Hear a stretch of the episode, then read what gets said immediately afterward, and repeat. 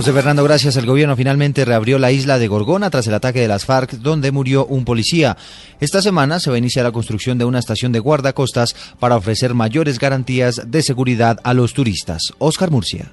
Después de 18 días de cierre tras el ataque de la guerrilla de las FARC el pasado 22 de noviembre y que le costó la vida a un policía y heridas a cuatro más, el ministro de Defensa Juan Carlos Pinzón dio nuevamente apertura del Parque Nacional Natural Gorgona para que turistas extranjeros y nacionales puedan visitar esta belleza natural y anunció además la construcción de una estación de guardacostas de la Armada Nacional para ofrecer mayores garantías de seguridad a los visitantes. Aquí hoy se le anuncia al país que va a quedar ubicada una estación de guardacostas. Ese es un anhelo que hemos venido discutiendo hace muchos años tomamos la decisión que no vamos a darle más vueltas a este asunto.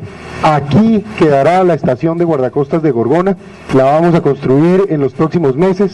Este mes, marzo, abril deberían estar comenzando obras y más o menos un año después debería quedar completamente ubicada la estación. Por ahora la visita será de manera diaria, pero se espera que desde la Semana Santa del 2015 los visitantes puedan hospedarse en la isla y disfrutar de sus maravillas. Oscar Murcia López, Blue Radio.